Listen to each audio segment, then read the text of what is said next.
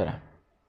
¿Qué tal? Bienvenidos a un nuevo Disque Podcast número 12. Estoy con el malvado doctor psicodélico, carnal. Estoy con el malvado doctor psicodélico. Carnal- miren, les voy a contar la historia de, cómo llegamos a grabar aquí. Desde hace un rato este, me había mandado mensaje y yo también quería grabar con, con- contigo, pero este, habíamos, no, no, no habíamos acordado y también no me estaba llevando tan en serio como que este rollo de, del podcast, ¿no? Y ahorita como que ya es más, más constante. Sí, Y, no manches, güey, pinche, ¿te acuerdas que me confundí hace dos días sobre... Ah, Ajá, cuando estábamos poniéndonos de acuerdo. Ajá, porque Porque estaba... te, te había mandado este mensaje en Instagram desde el podcast. Ajá. Y luego aparte, encima, como también estamos de amigos en Facebook, te había mandado Messenger, pero de mi cuenta personal. Sí. Entonces tú creías que eran dos personas de- no, yo pensé que habías entendido el rollo que era la misma persona y por eso estaba como que, ah, pues ya lo tenemos acordado. No, pero es que tengo este ya otra grabación con alguien más y yo, no, pues es conmigo. Sí, güey, estaba bien confundido porque tuve que mirar. Es más, hasta te mandé mensaje y te, y te dije, güey, espérame, es que, es que ya, ya acordé con alguien más a esa hora. Ajá, y eras pero tú. no, era, era acá. Sí, man. Pues está chido, carnal. Gracias por, por caerle aquí al, al podcast para compartir. A ver, ¿Nos podías contar un poquito sobre ti, güey? Porque aquí básicamente te voy a conocer también. Porque nada más hemos Ajá. como que platicado así por la superficie, por chat y ese rollo. Pero tienes un podcast también, ¿no? De Palbajón. Sí, tengo el podcast de Palbajón. Este, este podcast comenzó hace un año, un año y un par de meses atrás. Um, tenía la intención de ah, documentar mis viajes, eh, mis primeros viajes en, en psicodélicos, pero fíjate que el formato de videoblog nunca se me dio. Y de hecho originalmente iba, lo que queríamos hacer era de que por lo general yo era el que me rifaba este, la comida del Monchis. Mis compas me decían, no, pues prepárate el monchis, güey, prepárate el bajón. A ti te queda chido, tú la sabes armar. Luego teníamos, no sé, una maruchan, este, jamón, queso, Oaxaca. y echábamos todo y así, ah, no, sabe chido. Palbajón. Entonces, eh, ajá, para el bajón.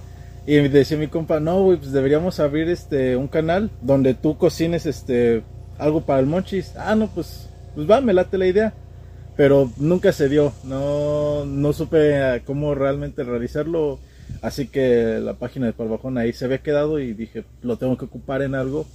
Y fue que decidí hacer este podcast. Y pues nada, ya ahorita llevamos, este, aquí sería el capítulo 64. So. Y, y pues bueno, de ahí nace. Este, soy oriundo de. Nací yo aquí en Houston, Texas, pero desde muy pequeño me fui a- al Estado de México. Y de ahí estuve hasta apenas, pues casi toda mi niñez, adolescencia, infancia, eh, adultez. Y apenas regresé acá por temas de COVID. Este, estaba todavía estudiando la carrera de psicología y pues ahorita ya me he mantenido más acá por en cuanto a sacarle provecho a, a esta pues, ventaja económica para no llevármela Sí. tan mal. Y pues nada ya de ahí he estado acá transitando entre ambos lugares. Eh, la próxima en dos semanas si no mal equivoco voy a estar yendo por ahí a la ciudad a regres- regresar un poco a- a conectarme con lo natural Ah, qué chido, carnal, qué chido. Eh, ¿va- ¿Vas a ir a, vas a, ir a, a buscar honguitos o qué? Eh, Ah, voy a ir a buscar honguitos porque eh, fíjate que yo crecí mucho en, en los cerros, en el monte, ahí lo tengo a cinco minutos de la casa. Y algo de lo que me arrepiento es de que desde niño me decían que los hongos de mosca, eh, así lo conocemos a la manita muscaria, ujú, decían no, es que son hongos este, locos, hongos venenosos, que eso si te los comes sí te pueden llegar a matar. Y Ajá. yo por este paradigma que tenía era de que cada que veía uno, ah, pues lo pateo, sirve que sirve, que salvo a alguien. y, va, y me voy dando cuenta, y ya con el tiempo y con la investigación y las experiencias me doy cuenta de que era un hongo alucinógeno. Y yo de, ah, no, ¿por qué lo hice? Sí, man. Sí, sí, sí. Ah, qué chido. ¿Pero has probado la manita muscaria? No, fíjate ¿No? que no. De, de la cercanía que tengo este, con el cerro, nunca he tenido una experiencia en hongos de ningún tipo. Órale, ok. A mí, a mí me toca, güey. A mí me gustaría irme así como que a buscar honguitos y así fresquecitos. Me, me Ajá. imagino que ha de ser una experiencia en sí, ¿no? Como que la búsqueda y todo el rollo. Eh, eh, está padre porque, por ejemplo, eh, no, no sabía de los alucinógenos, pero cuando era temporada de lluvias, ah, yo me iba mucho a recolectarlos, pero los comestibles. Y sí, pues es toda una experiencia. Recuerdo este, mis primeros este, parajes donde encontraba, ya sabía lugares donde había este, montones de cierto tipo de hongos. Y pues los iba recolectando y llegaba a mi casa y le decía, mamá, pues traje esto, cocíname algo. y ya preparaba el guisado y acá sí. Y de ahí fue algo que se me quedó. Y siempre he tenido como que, ah, temporada de lluvias, ah, pues voy a quemarme un porro en el monte y a ver si encuentro hongos. Sí, sí, ya como, ya encuentro para bajonearme. Sí, bueno, veo. A, a mí me gustan mucho los, los champiñones. Fíjate que últimamente me han llegado las ideas así como de. No de hacerme totalmente vegetariano, güey. Porque Ajá. pues sí me gusta la carne, honestamente. Este, Es que- Pero he estado como que buscando más o menos cómo reemplazarla para ya no comer tanta carne. Y pues el honguito creo que sería la mejor opción.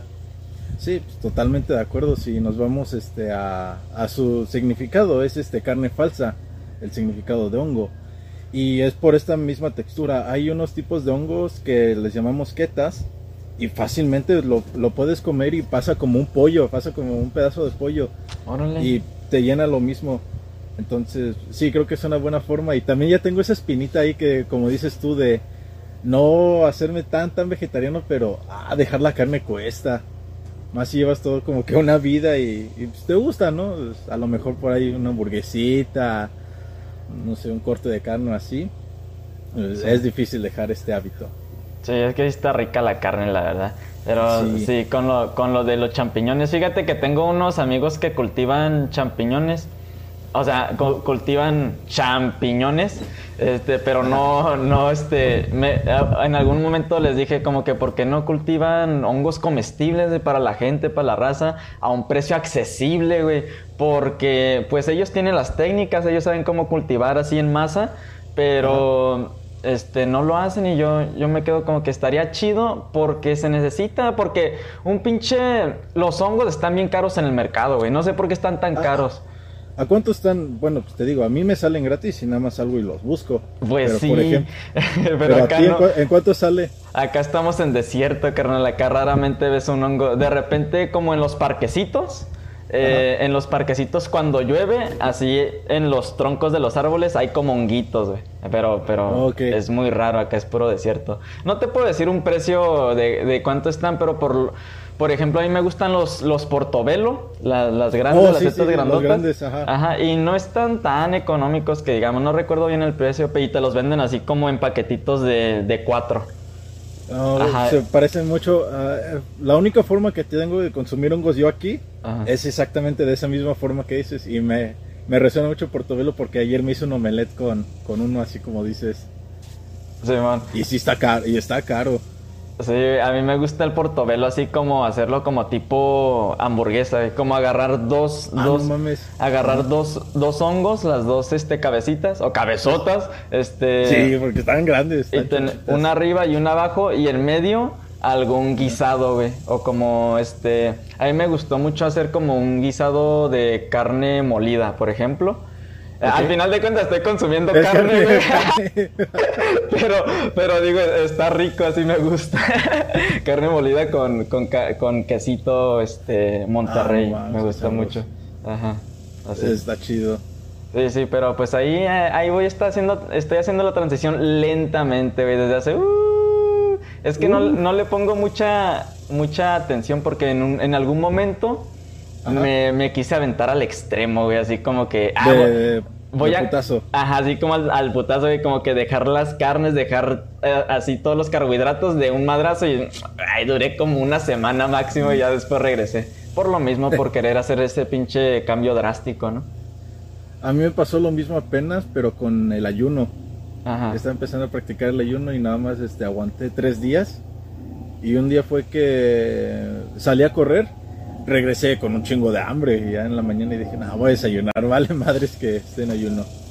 Ajá. Pero pues ahí estoy retomando también, como dices tú, poco a poco.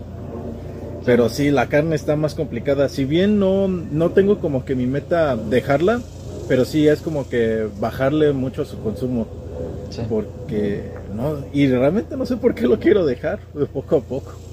Sí, yo creo que es como una intuición, ¿no? Este, del, del, del, cuerpo. Y luego está bien raro, güey. O sea, no está raro, ahorita ya se me hace más normal. Pero las personas que están metidas dentro de los rollos de los psicodélicos, este, son muchos son veganos o vegetarianos. Y algo interesante, algo aún más interesante es que platico con personas que, que me cuentan su trip. Y, y, y, lo interesante es que hay muchas personas, güey, que desde la primera vez que consumen, no sé, hongos o ácido, desde ese momento dicen, voy a ser vegetariano, güey, o le voy a bajar a las carnes. Está bien loco eso, Como que te... totalmente. ¿Por qué crees que ah, sea eso? Puedo llegar a intuir porque esto ya es una mera predicción mía. Pero por ejemplo, yo de niño tengo mucho recuerdo de que la carne era solamente para una comida este, especial era de, ya sea, no sé, salías de la escuela o alguien eh, celebraba alguna festividad, algún bautizo, alguna boda, lo que sea. Eh, la carne era muy representada por fiesta y era rara la vez que llegaba a comer yo carne de niño. Era como que un, ah, es carne, ah, ¿qué, qué vamos a celebrar o por qué? ¿Por qué comemos carne? Y no sé en qué momento fue que de repente se empezó como que a normalizar y ya ahorita pareciera que la carne es parte de tu día a día y tiene que ser algo elemental en tu cocina cuando antes sin broncas podías estar no sé en el refri un mes sin ver carne. Entonces pues yo siento que esta masificación porque no cualquiera puede tener acceso a, un a una vaca que haya sido a un animal que haya sido con, criado este, en, en, algún lugar abierto y con mejor trato de lo que se tiene en estos mataderos. Sí. Entonces siento que a lo mejor eso lo, lo sabemos internamente, pero nos hacemos de la vista gorda. Sí, carne. Así como que, ¿de dónde sale tanta carne? Pues es, por la misma, pues sí, por la globalización, ¿no? Y luego nos hemos construido ciudades grandes y obviamente pues en una ciudad llena de 100 mil personas, no vas a, no cada persona va a tener su vaca, ¿sí sabes?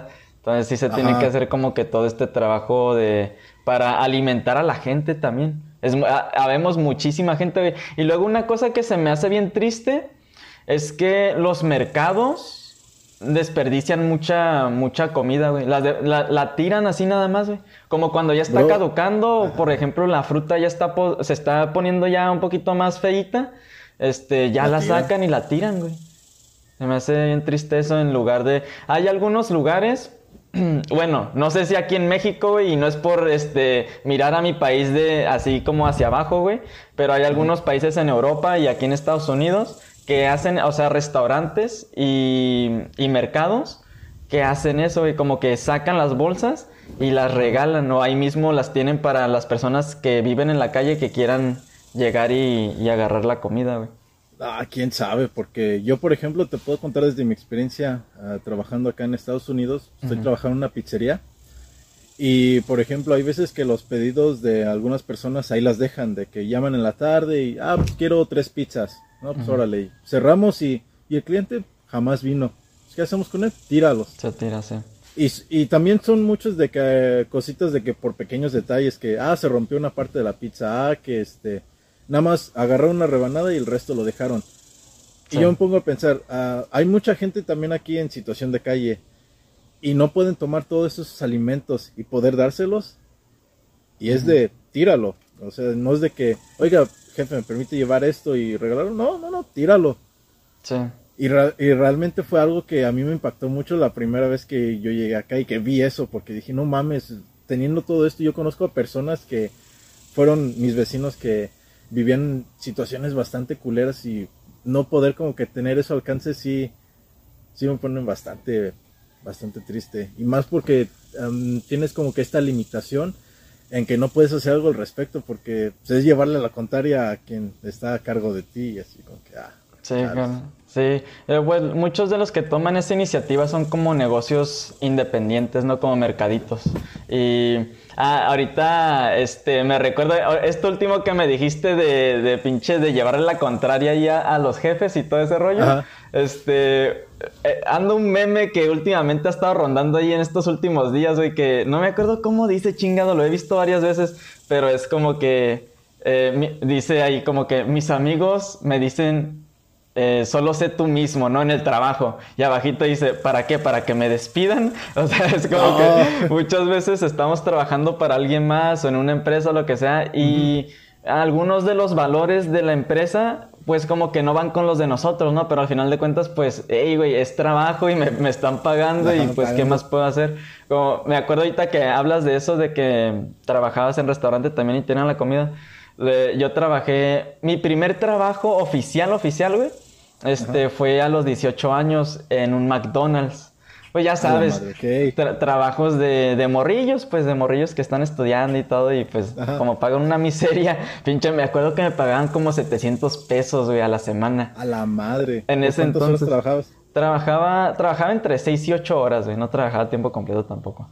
Pero pues, aún así, eso era hace pinches 12 años, 12 años, ese era ese era como el sueldo mínimo, entonces eran como de mil pesos, algo así, güey. O sea, el promedio, por lo menos acá en Tijuana. Em, y, ah, bueno, te, iba a contar de esa madre. Es como que mm, me tocaba trabajar en, en las noches, o sea, ya en la tardecita para cerrar. Y pues ya me gustaba cerrar porque pagaban un poquito extra, pero también me gustaba, güey, porque, pues como dices, ¿no? La comida que sobraba se tenía que tirar. Entonces lo, que hacíamos, eh, mientras estábamos limpiando y todo para cerrar, eh, este, metíamos como que estos, ya ves que venden en el McDonald's estos, estos, ¿cómo se le llaman estas madres? Como pies, pies de manzana y pies oh, de, piña y todo eso. Pues bajábamos un chingo de pies, güey, y al salir no los llevábamos porque los teníamos que tirar, ¿sabes? no los llevábamos y no los oh, comíamos nosotros. Pero o sea que eso se tiene que tirar al día. Eso se tiene que tirar. Las, las, la carne y todo también. Pero si nos tocaba, hay veces que, haz de cuenta que, ponle, salíamos de trabajar, éramos como tres, cuatro personas que cerrábamos y agarrábamos este, hamburguesas, las preparábamos y la llevábamos y siempre caminábamos al centro porque pues en el centro están todos los transportes públicos y no teníamos carro ninguno de nosotros, entonces nos íbamos caminando juntos y en el trayecto siempre había alguna persona en calle, güey, es muy, muy típico y más en el, en el área del centro acá en Tijuana. Y creo que en, en todos los centros de todas las ciudades, ¿no? Siempre hay personas en, en, en este, condición de calle. Y siempre nos topábamos a alguien y le regalábamos un pay o la, o la hamburguesa. Y pues son cosillas así, güey, que sí me llegan cuando cuando todas las empresas como que desperdician la comida, como Amazon también que tira ah, sus productos. ¿Sí has visto ese documental en YouTube? Sí. Pero ahorita lo que están haciendo la mayoría de por acá, de que hacen tratos con ciertas empresas independientes y ellos, este, porque todos los productos que devuelven a Amazon los tiran, de tiro, o los destruyen. Entonces lo que hace alguien más es de que agarra y compra todos esos productos por cierta cantidad y los revende. Sí. Sí, compran como en masa, ¿no? Como las pacas que dicen. Exacto. Y ya te venden el contenido individual a un, precio un poquito más barato. Sí, sí. Sí, sí, he visto esos. están buenos. Están buenos. Está bien que hagan eso, güey, porque puedes agarrar productos de, de calidad que, y nuevos, nuevos, y nada más porque Amazon ya se quiso deshacer de ese inventario, ¿sabes? Como porque ya pasó de, ya, pasó de moda o ya pasó. Yo creo que han de tener como un límite de tiempo en donde pueden tener su inventario, ¿no? Y ya después de un tiempo como que lo empiezan a sacar. Mm, quién sabe, porque algo que tienen los productos es de que la mayoría pues, no se echan a, perder, los puedes tener ahí en el almacén. A uno de dos, o los tienes en el almacén y esperas a que se venda, o lo esperas o lo dejas en el almacén hasta que se te olvide. Sí. Final de cuentas, ahí va a estar. Sí, quién sabe cómo funciona la logística de Amazon, güey, porque pues no manches, son millones de Pero productos. Ya también, y ya también Amazon está este, creciendo, porque también hubo un tiempo en que trabajaba este, haciendo entregas de paquetes por ellos. Había una uh, subvariante de Amazon que era Amazon Flex, que funcionaba casi como el Uber. Tú ibas una, tú checabas el horario, veías este, la zona en donde iba, estaba el almacén, cuánto tiempo ibas a trabajar y cuánto te daban. Entonces ya tú ibas, recolectabas tus paquetes y ya te mandaba a los domicilios a donde los tenías que entregar. Y realmente, o sea, para un, para hacerlo tan, ¿cómo, de, cómo llamarlo? Es tan fácil el, trabajar, solamente no necesitas papeles, no necesitas gran cosa y el alcance con el que puede tener ya es como que wow. O sea, de por sí tiene sus trabajadores propios y encima tiene para contratar a, trabajadores... Em, profesionalmente, por así decirlo. y ya es prácticamente un monstruo ya Amazon. O sea, tú diario ves camiones aquí de Amazon, diario ves paquetes. Es, es una locura, güey, ya todo lo que se consume. Sí, carnal, la, la, verdad sí está muy, muy grande Amazon y se está como que saliendo a todo el mundo. Justo aquí en Tijuana, carnal, hicieron una, una fábrica de Amazon el año pasado, creo que fue el año pasado, y luego mucha gente como que reaccionó a eso acá en las noticias y todo porque haz de cuenta que construyeron Amazon, güey, al, justo al lado de como que de casas casi de cartón, güey. Sí, sabes, como de ese tipo de ah, casas que están hechas con madera y así de personas que, que, vienen del sur, lo que sea. Y pues a mucha gente le ardió eso. Pues que no mames, mira nada más lo que están haciendo, ¿no? Y luego en donde se supone que iba a ser vivienda para otras personas. Pero sí, es todo un tema de, de la globalización. A mí me gusta tocar mucho estos temas porque pues también está como que relacionado con este rollo de la psicodelia para mí, ¿no? El, todo el movimiento de conciencia y hablando, hablando de psicodelia, carnal, ¿tú, ¿tú has experimentado con psicodélicos? Sí, este, pues empecé, creo que la mayoría de por acá pues, con marihuana. Fue de las primeras sustancias que probé. Ah, ya cuando como que tuve ya suficiente marihuana y dije, ok, creo que me siento listo para un segundo salto, fue que probé el LSD. Ya después de ahí tuve, tuve una experiencia con DMT, pero falló. Eh, no, no la supe fumar como se debía. Y no, no, no sentí ningún trip. Y de ahí nada más tuve un... Eh, una vez probé el rapé. Y de ahí es todo lo que he probado hasta ahorita. Órale, qué chido. ¿Hace, hace cuánto iniciaste más o menos? Ah, pues yo creo que llevo unos cinco, tres años. ¿Tres años? Ok. Tres años que comencé en este rollo y, y sí me ha volado la cabeza y como dices tú, tocar estos temas que a lo mejor ya sabías, pero como que no sabías, como, que lo ignorabas de cierta manera, pero te das cuenta de que también realmente puede llegarte a, afectar directamente, porque es cuando te das cuenta que estás dentro del sistema. Yo, por ejemplo, es lo que vi así. Eh, a mí antes sí me causaba mucho conflicto eso, pero ya después una vez que entiendes y que ya tienes como que abres los ojos y ya dices, ah, con que así es como funciona, pues ya tú puedes decir, ah, pues le entro o no, pues ya depende de ti. Sí, sí. Sí, esa es otra cosa por la cual muchas personas hemos pasado al iniciar con lo psicodélico y es bien, bien común y lo miro por todos lados también en personas que van iniciando. Y a mí me pasó también como que pues a mí me abrió la mente a percibir el mundo de una manera diferente, güey, a ver mis limitaciones, a ver cómo venía como que siguiendo ciertos patrones de conducta que básicamente yo ni siquiera elegí, güey. Y sabes que simplemente fueron programados automáticamente a través de pues las vivencias que he tenido a través de la vida, eh, aprendiendo de otras personas inconscientemente. Y pues una vez que me doy cuenta de eso en mis primeros viajes, me quedo como que, ay, no mames. Y luego me empieza. Eh, me llegó un documental que era como. No recuerdo cómo se llama el documental, pero lo miré en Netflix. No en Netflix, en YouTube, perdón. Y estaba. Se trataba de cómo básicamente nosotros estamos en un sistema. Este. Y somos esclavos, ¿no? O sea, suena, bien, suena bien gacho. A mí no me gusta usar la palabra esclavo porque es bien, para mí suena muy fuerte, ¿no? La esclavitud, la historia de la esclavitud. Eh, y pero si lo ves, pero si lo ves con el contexto de ahora, te das cuenta que no, a lo mejor no es tan distinto, es distinto el contexto, pero digamos que la simple idea de esclavitud es la misma de una persona de, con descendencia africana en los años 1400 ahorita un empleado de, corporaciones como Amazon. Sí, sí, sí, sí, Simón. Es, es, es, la misma, es esclavitud, pero un poquito más cómoda. ya tenemos comodidades. Ajá. Eh, y justo ese es uno de los temas que, que, se toca en ese documental. Lo tengo que buscar, no recuerdo bien el nombre, porque lo quiero compartir. Eh, habla, sí, estaría muy chido. Ajá, habla sobre ese tema de cómo básicamente a través de, de, la comodidad, porque hemos llegado en un punto en la humanidad, güey, en que tenemos muchas comodidades al Chile. Hay, hay, muchos países que pues sí están en, en, desarrollo y no tienen tantas oportunidades, por así decirlo, comodidades como... pues aquí en México eh, tenemos suerte de que sí, ¿no? Aunque hay algunos lugares que sí están menos desarrollados.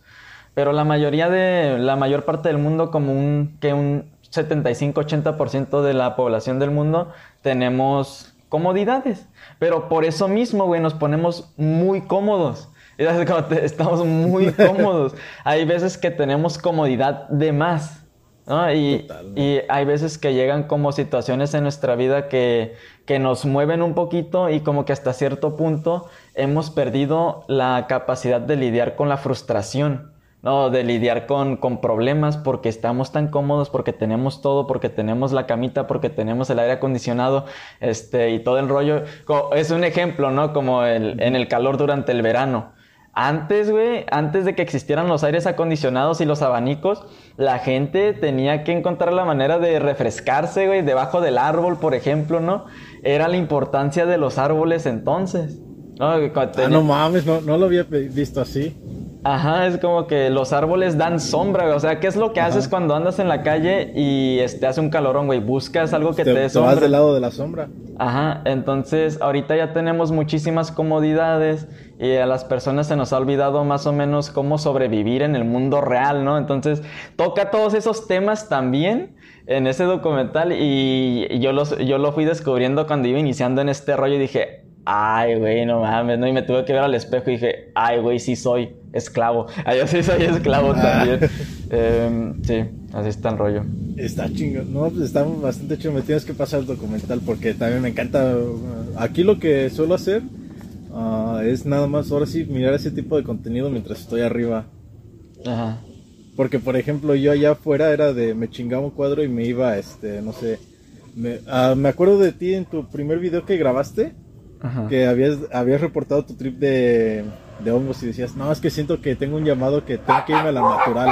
Ajá, seguimos, seguimos. Que, que decías que tenías este como que llamado a lo natural, también así lo he sentido, pero digamos que me llevaba a lugares que no había yo caminado antes y mucho más lejos de lo que yo había caminado en todo mi tiempo.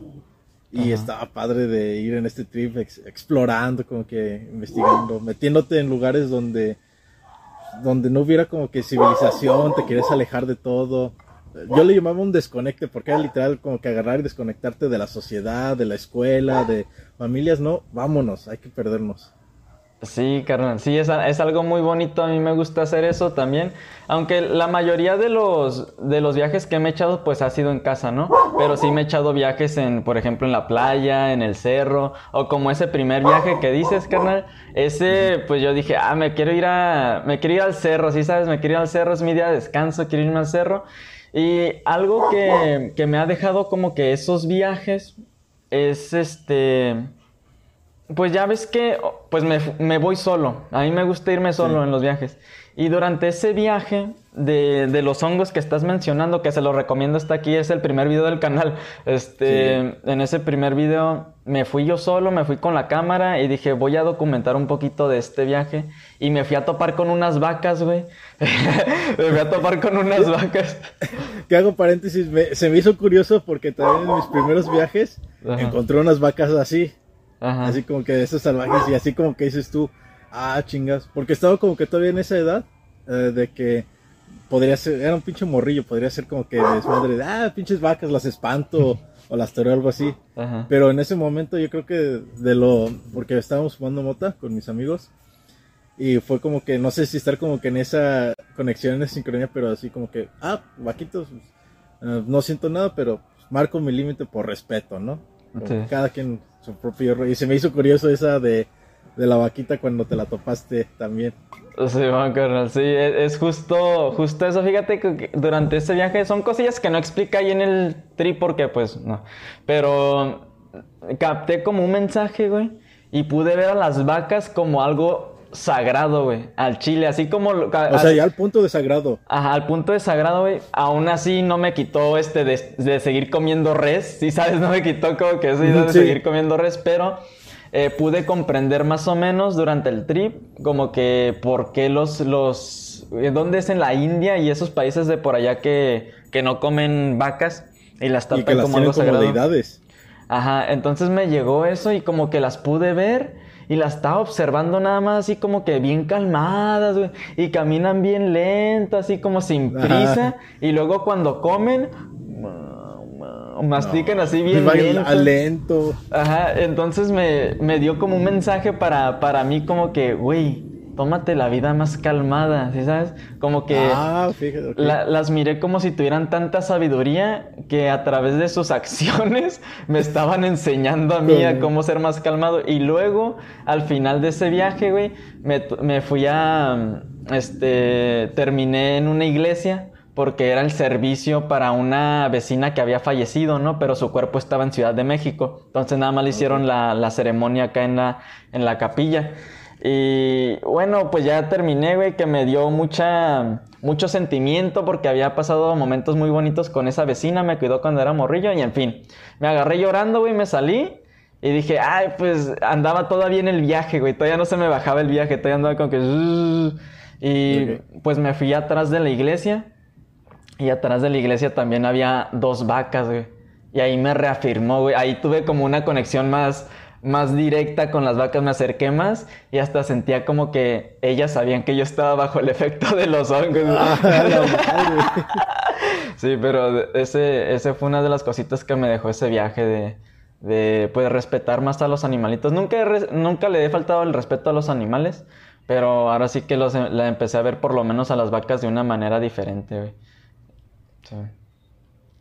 Tu concepto y está curiosamente ah, es impactante ver a ya como que las cosas de distintos ojos porque digamos que am, tú dices ves una vaca y, y tienes ya como que un significado ya tienes como que ya tienes la forma en cómo ves realmente a la vaca pero dices tú bajo la influencia de algunas sustancias ves como que se puede decir la verdad el verdadero concepto de lo que es una vaca eh, y, y te das cuenta de cómo creo que ahí es este punto en el que tenemos como que este punto de quiebre en el que ya decimos no mames entonces todo lo que he sabido es una mentira y ahorita lo que estoy viendo me dices que esto es más real que lo que es real. Es como puta madre me voy a quedar loco aquí me quedo en el viaje ya ya estoy loco ya ya perdí la cabeza pero entre más te adentras no sé como que también vas viendo las similitudes y manches pinches viajes como cambian no, la neta sí cambian bien machín, güey, y hay, y hay mucha gente que sí piensa que se está quedando loca por porque está desechando, está deshaciéndose de viejas ideas, ¿no? De la manera en que fueron programadas. Entonces, como que quieras o no, a nivel inconsciente, eso como que sí, sí te saca de onda, güey. Cuando estás desechando viejas ideas, paradigmas, ideologías, creencias, lo vas dejando atrás y vas descubriendo todo un mundo nuevo, empieza a surgir un mundo nuevo, pero al mismo tiempo como que hay un tipo de disonancia ahí porque estás como que, no, pero a mí toda, toda mi vida me enseñaron esto y esto y, y así debe de ser la vida, ¿no? Y de repente empiezas a toparte de que no, güey, así no debe ser la vida, ¿sí ¿sabes? Y tienes, tienes la decisión de elegir algo diferente a pesar de que tus familiares te hayan dicho que tu vida debe ser así, así, así, pero al mismo tiempo pues eso requiere valor, güey. Eso parece que no, este, pero sí requiere valor porque hay muchas personas que simplemente pues se quedan este, siguiendo esos patrones familiares, ¿no? De, de haciendo todo lo que los papás les dicen y, y, y no se atreven a, a salir de esa zona de confort, güey, porque los mismos familiares les empiezan a apuntar el dedo, ¿no? Como que, nah, esas madres que estás haciendo son brujería y que la- jaladas así, ¿no? Eso me ha tocado mucho que me dicen eh, algunas amigas, me dicen, no, que este, mi mamá me dice que, que estos rituales son satánicos y que todo lo que, o sea, prender salvia, güey, prender salvia para, para armonizar, este, para que huela rico, dicen, no, que esas cosas son brujería. Entonces sí, hasta hasta cierto sí. punto.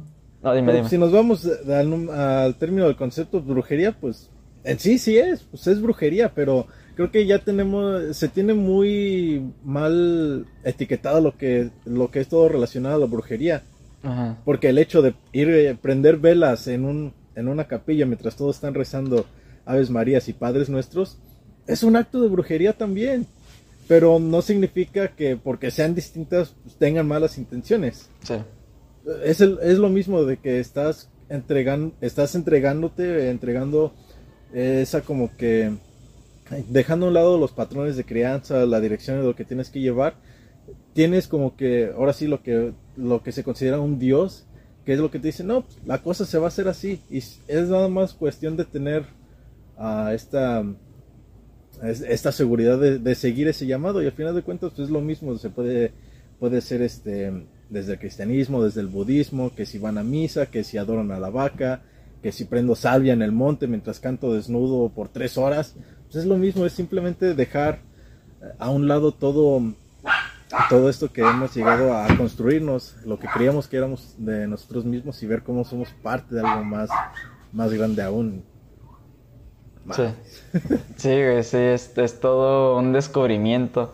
Eh, es todo un, un, descubrimiento de, pues de muchas realidades, ¿no? a, mí me ha abierto la, la, mente a muchísimas diferentes realidades, a muchas diferentes ideas, porque en algún momento, pues, o sea, tienes, yo tenía como que todas mi, mis ideas y mis creencias y de repente empiezo a abrir mi mente como que a todos estos temas de, del esoterismo, y de la magia, mm. de las dimensiones invisibles y todo y de repente estoy como que, oh, pero pues al mismo tiempo yo me di cuenta que en realidad no era como que mi camino a seguir, ¿no? El, por el ejemplo, el tema del esoterismo, a mí me gusta mucho nada más por la superficie, ¿no? Como que estudiarlo y ver y más o menos de qué se tratan como el simbolismo de, de, todo el rollo, pero de yo meterme a fondo y hacer como ese tipo de rituales y eso, no lo, no lo miro muy así, no es, no es tanto mi rollo, ¿no? Pero pues también se respeta mucho a las personas que lo hacen. Yo conozco a muchas personas que son como tipo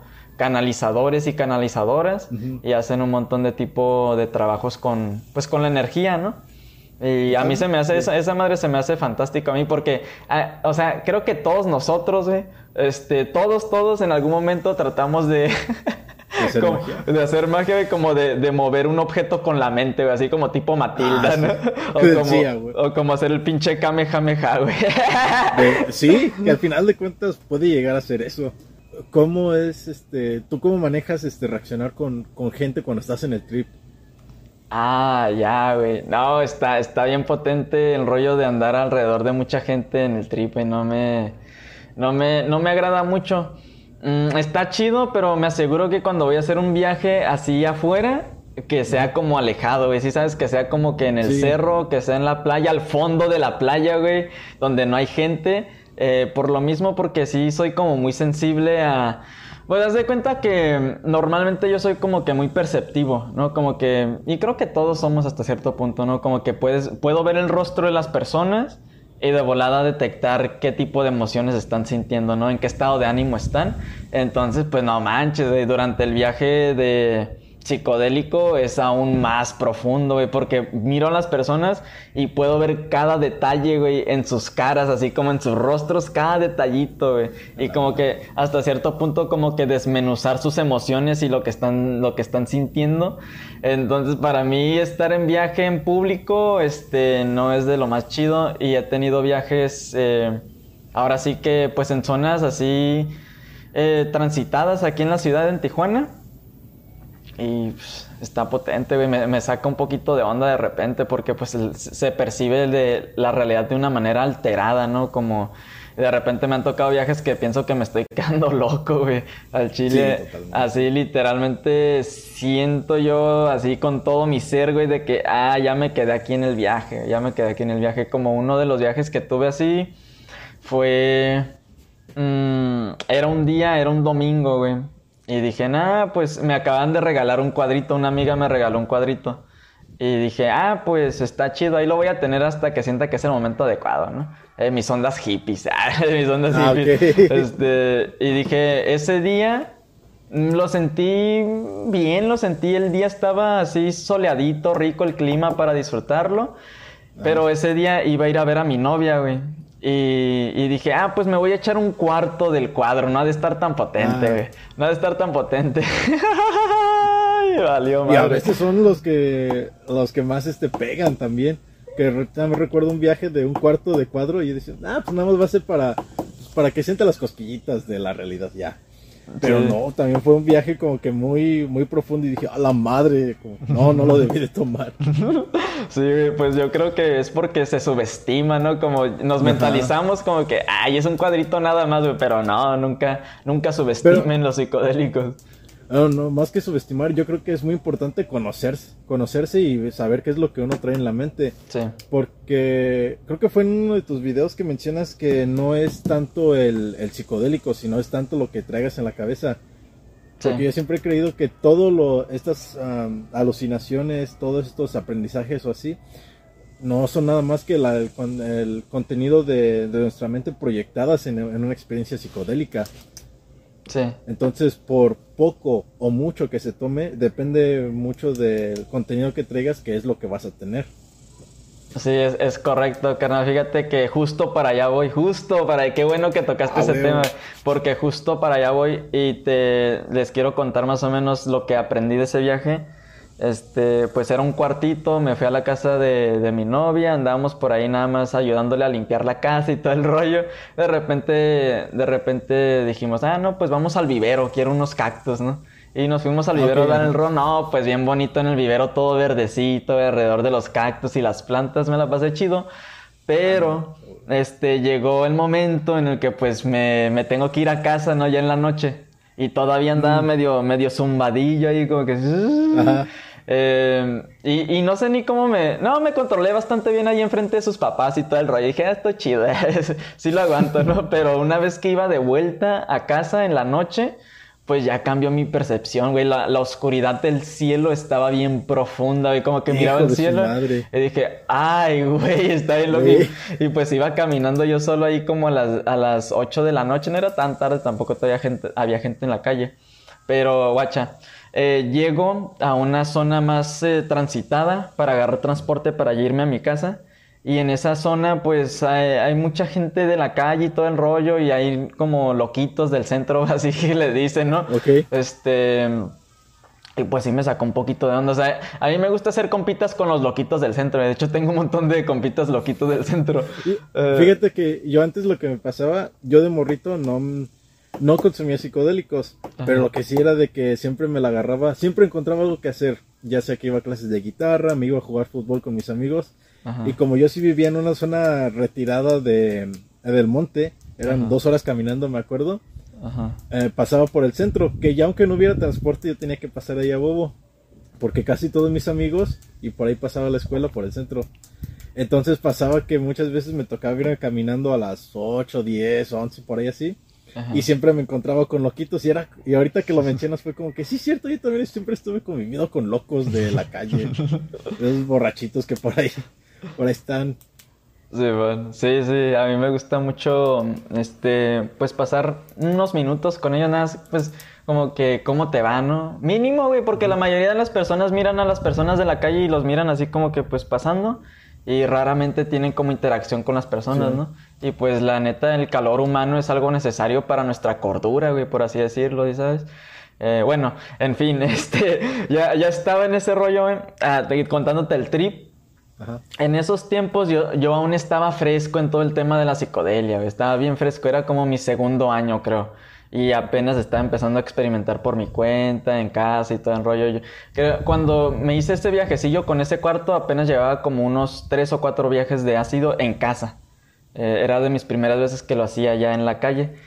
Eh, y en esos tiempos, pues obviamente bien fresco, güey, en todo este rollo, pues escuchando algunas pláticas de Alan Watts, ¿no? Que, que, dice de que, hey, cuando te llegue el mensaje, cuelga el teléfono, ¿no? Entonces, ah. en, ese, en esos tiempos, pues yo traía esas ideas, güey. Por eso siempre les digo que cuestionen sus propias ideas, porque hay algunas ideas que les van a funcionar por un tiempo y después las tienes que desechar, no te puedes estar apegando a ellas, ¿no? Entonces yo me tuve que deshacer de esa idea porque inconscientemente eh, pues estaba pensando como que, güey, me voy a quedar en el viaje si sigo consumiendo el ácido y este rollo, ¿no?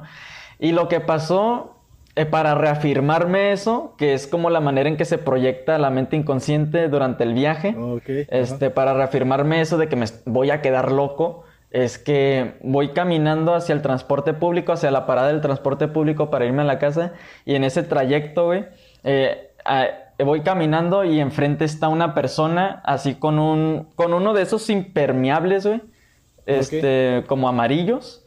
¿Ah? Ni siquiera está lloviendo, ¿no? está, está, bien exótico esa persona, está bien exótico. De hecho, me pregunté en algún momento, ¿esta madre será nada más una visión, una, una alucinación, güey? Porque, oh, no, okay. porque, guacha, iba caminando, iba pasando así, güey, y lo miré por enfrente y dije, ah, se mira chistoso con ese impermeable, pues llama la atención con el color amarillo así, ¿no? Y, y así vestido como con pantalones así, de mezclilla, lo que sea, y traía un gorrito. Y era un señor barbón ya así como con canas.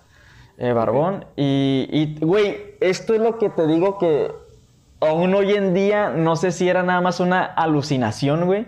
O si de verdad lo viste. O si de verdad estaba ahí. Y, y, siempre lo he tenido eso en mi mente como que no mames, ese viaje estuvo bien loco porque traía un, un, un teléfono. O sea, uno de esos teléfonos, güey, de los que le dabas vuelta.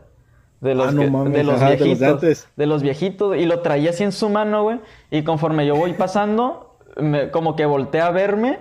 Y, y voy pasando, güey. Pero ya cuando lo paso, que ya lo voy dejando atrás, dice, cuelga el teléfono.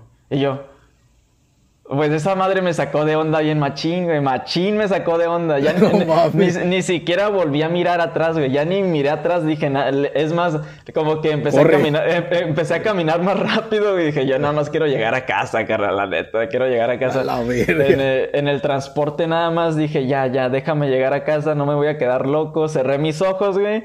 Y hasta que llegué a- al lugar donde me tenía que, que parar, dije, no quiero saber nada más de, del mundo ahorita porque me sacó de onda, ¿no? Entonces ahí, ahí me empecé a dar cuenta más o menos cómo, pues sí, se, se proyecta lo que llevas adentro, todas tus creencias, se proyectan durante el viaje psicodélico. Y he tenido muchos otros viajes así que pues por eso siempre les digo a, la- a las personas como que, güey, si van a, a consumir y si es primera vez, traten de hacerlo en casita, en un lugar seguro, con alguien de confianza, porque pues vas iniciando, ¿sí sabes? Y no sabes lo que va a salir a flote, porque muchas veces pensamos que nos conocemos a nosotros mismos, pero Y hay cosas ahí no. que... Ajá, y te llega ese punto en el viaje que te desconoces, güey, y pues empiezas a actuar de una manera media rarilla, ¿no? Que, que ay, güey, este soy yo. Entonces, por eso siempre les comparto eso. Sí. ¿Tú todavía recuerdas tu primer viaje? El primer viaje de... Ahora sí, recuerdo mi primer, primer viaje, sí, güey. Fue con los honguitos. Y no fue, no, no fue el viaje que subí a YouTube. Ese ya fue mi primer viaje, ahora sí que de manera un poquito pues más consciente, ¿no? De yo prepararme y decir, ah, me voy a aventar este viajecito, me voy a ir al cerro y lo que sea que tenga que ser, este, está bien. Pero mi primer, primer viaje eh, fue a los 17 años en la, cuando estaba en la prepa con mis amigos, era como una noche de invierno, güey. Me acuerdo que mi hermana se había, había salido de la ciudad y me dejó encargada la casa a mí. Pues nada más estaba yo y, teníamos un perrito y los gatos. Y, y de repente, pues mis amigos decían, ah, pues tenemos casa, casa libre aquí, este, en la casa del Pablo. este, entonces, según nosotros íbamos a pistear nada más, güey. A comprarnos unas botellas y éramos, pues, nos gustaba mucho reunirnos así entre amigos, este, nada más para, para disfrutar, güey. Este, mirar películas, lo que sea, botanear. Pero esa noche llega un carnalito, güey. Y, y llega y dice, hey, mandé a pedir una onza de hongos. Y yo, ¿qué? ¿Una onza de hongos? No mames. Y nosotros nunca habíamos probado. De hecho, todos los que probamos esa noche era nuestra primera vez. Nunca habíamos probado No, hongos. madre. Ajá. Y nos quedamos como que... No le tuve miedo, ¿sí sabes? Porque muchas personas, pues en ese entonces y, y antes no había tanta información como lo hay ahorita en internet. Pues antes era como que de boca en boca se va pasando como que, ay no, que tuve un amigo que se, que se quedó loco con Quedó los hongos. y- Ajá. Yo creo que todos tuvimos, que conocemos a un amigo que tuvo un amigo que se quedó en un viaje de hongos. O Sí, de coca o de marihuana o de lo que sea. De algo así, man. Y pues entonces era como que, pues sí daba un poquito como que, ah, pues está medio raro, ¿no? Pero aún así llegaron, güey, pero llegaron con una, unas, unos hongos así grandotes, de grandes. No sé, no me imagino cuál sepa, yo creo que era el B más, ¿no? Creo que los B más son los que son como esa genética que crecen más grandes, según yo. Eh, Eran así grandotes y pues yo agarré un hongo más o menos como, eh, yo diría como que más o menos así, güey. Así con, con, el, con el- la cabecita y todo. Más o menos así de grande. Ah, como así, este, así. Y Ah, yo le tanteo que era como, yo creo que como un gramo nada más. Era un gramo, pero pues nunca en mi vida había tenido experiencia con ningún psicodélico, así que me pegó bien rico, me pegó bien a Ah, gusto. este, así al, al punto de que toda mi, mi vista es como si en mis ojos, güey, me hayan, o es más bien como si me hayan puesto unos lentes y, es- y Ah, estaban, eran como esos lentes así como, ¿cómo se le llama? Así como tipo psicodélico, güey. Ay, no, no encuentro la palabra para ¿Has, describirlo. has visto este, la película de Mi Pobre Angelito? Ajá. Y ves que en una de las primeras escenas este, hay uno de los ladrones que está checando como un telescopio y se ve como que imágenes ahí. Ajá. Este, no sé si te refieres a ese. A eso me, me refiero exactamente. Ajá. El caleidoscopio. Caleidoscopio. Sí, sí, como una, una visión caleidoscópica, güey. Así era exactamente. mames. y luego, pues estaba todo lo que miraba, estaba así Ajá. como que con esa tela, de, con ese filtro de, de las figuras así, este, como geométricas. Y dije, ay, güey, no mames, qué chingón está esto. Y luego nos eh, empezamos a ver una, unas películas de... No sé si has visto las películas de, de Bill and Ted. Bill and Ted. Ajá, con Keanu Reeves. En- ah, La de. eh, mira, déjate. Mira, Keanu Reeves. Te la recomiendo, güey. Porque son bien psicodélicas esas películas. Es la de Bill and Ted's Excellent Adventure, güey. Te la recomiendo mucho. Se la recomiendo esas pelis. Ah. Si se echan unos honguitos o un ácido o algo así. Eso es comedia. Este, pero está, está un poquito psicodélica. Entonces estábamos viendo una de esas películas, güey, y hay una escena donde esos güeyes están en el infierno, güey. O sea, A la verga. van al infierno y, y yo me quedé, me, güey, me metí bien profundo en la película como por unos 10 minutos que sentí que yo estaba allá adentro con, con esos vatos, ¿no? Y bueno, ese, ese fue como parte del viaje y luego eh, suceden como ese tipo de sincronicidades, güey, de que el, el dealer que, que nos llevó los hongos, ese güey, no sé ni por qué se bajaron, güey. Yo les, di- yo les había dicho, pues ve al carro y que te den, les dije a un amigo, ve al carro y que te den los hongos ahí, ya los metes, güey. Pero no sé qué pasó, güey, que el pinche dealer y las muchachas con las que iba, iba con dos muchachas, se bajaron del carro, güey. Se bajaron del carro y cerraron las puertas, pero tenía candado, güey, tenía seguro y se quedaron afuera del carro, güey. Entonces, No mames. ajá, entonces pues nos quedamos pues pues ya ni modo, güey, ¿sí ¿sabes? O sea, no es que en mal rollo yo no le dé la bienvenida a personas, pero ya tenía planeado como que en- con mis compitas estar ahí Ajá, en a gusto. tu- Este, y dijimos, pues ya ni modo, güey, que le entren a la casa. que le entren a la casa. Entonces ellos estuvieron ahí como que durante el viaje por unas horas mientras encontraron como a un cerrajero que les pudiera abrir la, la puerta del, del carro. Eh, y ese, ese tipo de cosillas sucedieron. Y luego, güey, en esa casa donde vivía, me... siempre se escuchaban como... Cuando, haz de cuenta que era de dos pisos. Y abajito en la sala, cuando estábamos todos en la sala, yo vivía con mi, mi hermana y mi mamá y mis sobrinitos. Cuando estábamos todos en la sala o en la cocina abajo, arriba, güey, siempre, siempre se escuchaban así como que alguien estaba saltando, güey. Como que alguien estaba caminando arriba. Entonces, yo siempre tuve la intuición y dije, ah, ha de ser como algún fantasma, ha de ser como algún espíritu que está ahí arriba, porque siempre era cuando estábamos abajo y no eran los vecinos, güey. Porque eh, yo hice una prueba de si eran los vecinos o no, porque un día era como que, ¿por qué se escucha tanto que están pisando allá arriba? Y fui a tocar a los vecinos de al lado, güey, y de hecho los vecinos ni siquiera estaban en casa, güey. No estaban en casa. Entonces dije, es aquí.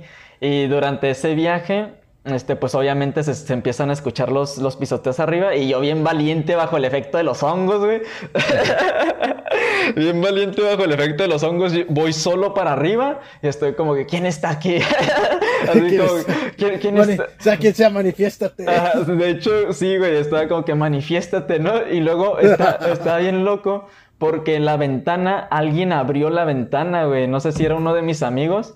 Y abrieron Ajá. la ventana del cuarto de arriba donde normalmente escuchaban los pasos. Y pues todo, cuando subí, güey, según yo en modo bien Don Vergas, a ver quién estaba. Y se empieza a dejar venir el viento, como que...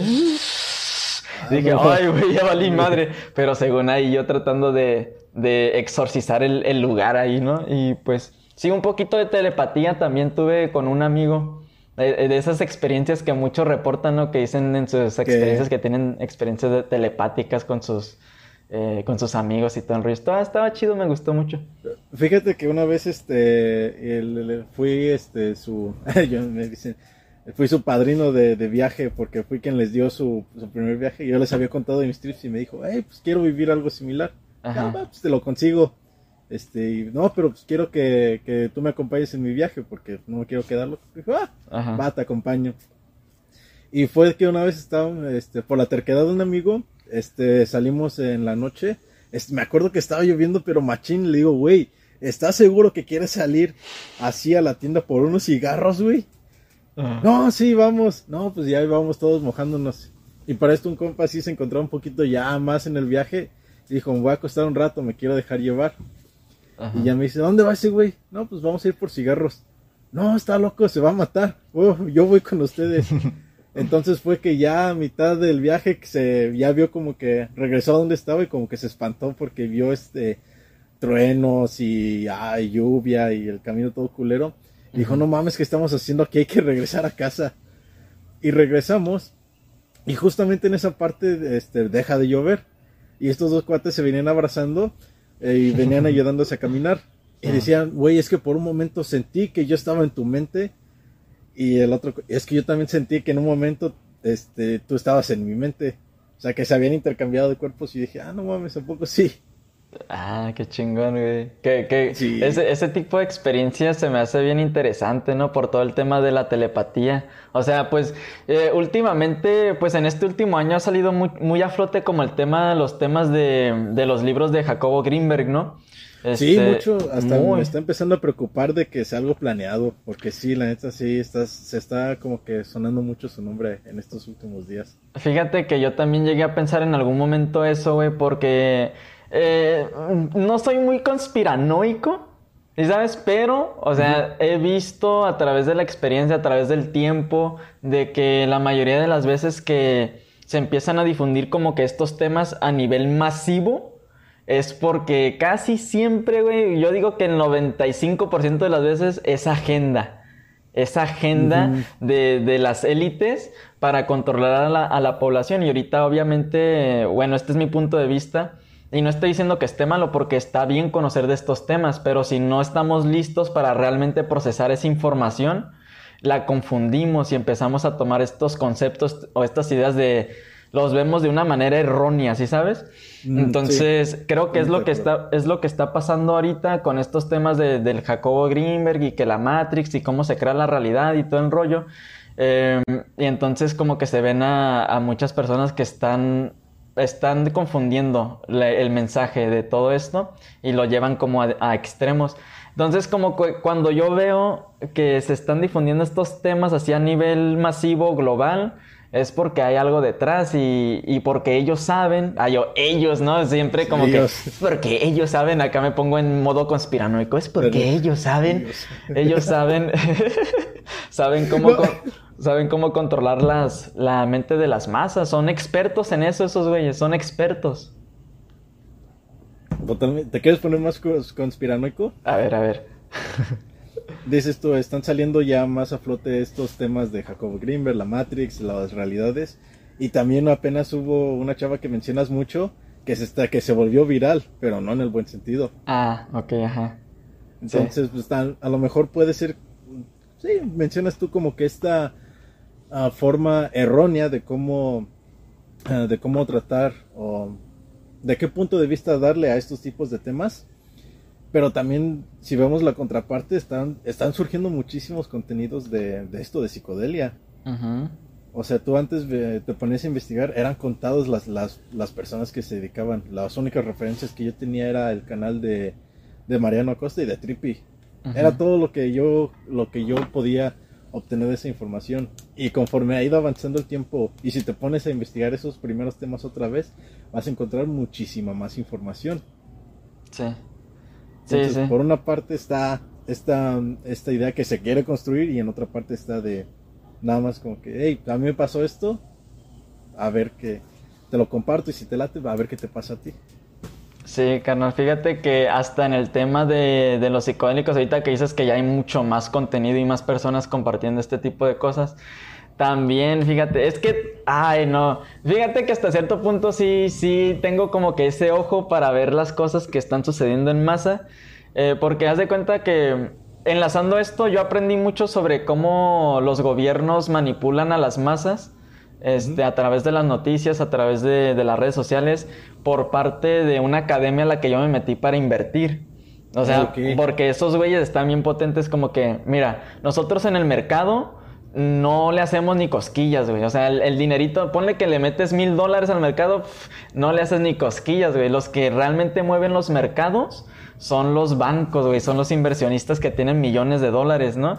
Entonces, tú aprovechas cuando ellos van a hacer sus movimientos para comprar o vender, tú te metes ahí con ellos, ¿no? Es como si ellos fueran las ballenas y tú eres así como, no sé, como plancton ahí. ahí el plato que se come, que está dentro. Ajá, y este, y tú te vas con la, con la misma ola que ellos crean, ¿no? Con su movimiento. Entonces, ¿cómo, ¿cómo relaciono esto, güey? al tema de los psicodélicos también, que así es como lo estoy viendo ahorita. Ojalá me equivoque.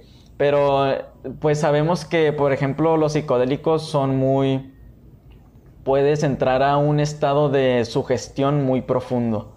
Si sabes, este, pues ya ves los experimentos que hicieron con el MK Ultra de que estaban intentando usar el ácido como un suero de la verdad, como un truth serum, ¿no? Como para, para controlar o manipular al enemigo en cuanto al tema de la guerra, ¿no? Como que eh, traerte al enemigo, o sea, agarrar a un soldado enemigo ¿no? y darle drógalo, vamos, con vamos a entender cómo funciona su sistema para poder con esa información aniquilarlos. Ajá, ándale, exactamente. Entonces lo usaron de esa manera, güey.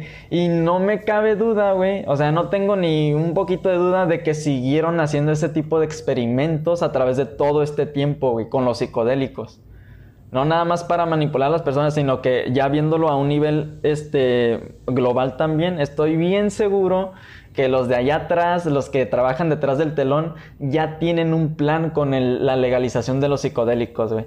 Oye, y este es un tema que quizás no muchas mm. personas quieran platicar de ello, ¿no? Porque vemos a los psicodélicos, los enteógenos y las, las medicinas, hemos romantizado todo esto, pero no nos damos cuenta que si nos vamos a un extremo de nada más ver las cosas de, de que, ay, es que son buenas, aunque sea la ayahuasca, güey. O sea, me han comentado. por ejemplo, el peyote, eh, por ejemplo, fue creo que ah, el año pasado. Fue de que yo estaba viendo, seguía, ya ves que te internas en esto y como que quieres adentrarte a este mundo. Y había un grupo en el que me mencionaban que conocen un paraje de peyotes. Y este año, o sea, no había. ¿Por qué? Porque todos habían arrancado los peyotes desde jóvenes. O sea, desde que todavía no se desarrollaban adecuadamente. Y si se está masificando esta información, a mí lo que me preocupó fue que podamos llegar a hacer como que esta extinción, como ya lo hemos hecho con especies de animales, ahora que sea una extinción de, plantas, por su, por querer como que vivenciar todo, todo este rollo. Y yo siento que lo que va a pasar es de que se va a tener que acudir a, a lo sintético. Así que, o sea, puedes tener lo mismo que de este peyote, pero con esta tal sustancia que yo creé en una farmacia. Y prácticamente estaríamos como que regresando otra vez a este a este punto en el que nos dejamos como que lo principal para consumir es la farmacéutica, que son ya sea para la gripe, para la diarrea, para lo que tengas. Pues aquí tienes una pastilla para la ansiedad, aquí tienes una pastilla para la depresión, aquí tienes una pastilla para la euforia, para tus crisis existenciales, para lo que quieras, aquí va a estar. Sí.